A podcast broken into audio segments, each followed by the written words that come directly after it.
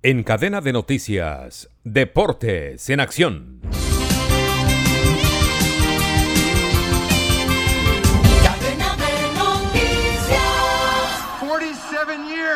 47 años pasaron y los Nuggets de Denver son los nuevos campeones de la NBA. Felicitaciones. Así fue el anuncio de Adam Silver, el comisionado de la Asociación Nacional de Básquetbol, y por primera vez en su historia los Nuggets de Denver se consagraron campeones de la NBA tras vencer a un muy digno y luchador hit de Miami, que terminó con una temporada extraordinaria y que fue de menos a más.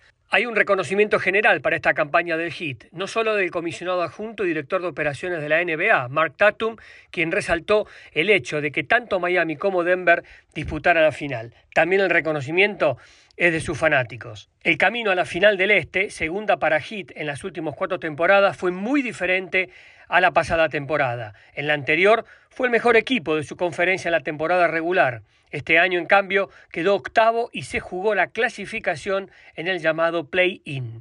Este conjunto granítico, lleno de oficio, con una identidad que se apoya en la defensa y la disciplina táctica, y que dejó en el camino a candidatos como Bucks de Milwaukee, los fuertes Knicks de New York y los siempre candidatos Celtics de Boston, fue el último en clasificarse en esa repesca entre los que quedan del séptimo al décimo de la conferencia en la liga regular y llegó hasta la final en un momento donde, mientras algunos equipos en posición parecida tiraban la toalla y buscaban caer en la clasificación para tener más posibilidades de elegir bien en el próximo draft, Miami nunca perdió la fe en sus posibilidades.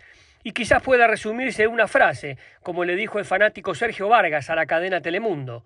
Nuestro lema es Hit Culture, la cultura hit, que es un poco como nosotros, los latinos, no darnos por vencido nunca y pelear hasta el final. Lamentablemente, la celebración en Denver se convirtió en tragedia a un kilómetro del estadio Ball Arena donde se jugó la final, luego de que un hombre disparó indiscriminadamente contra los fanáticos.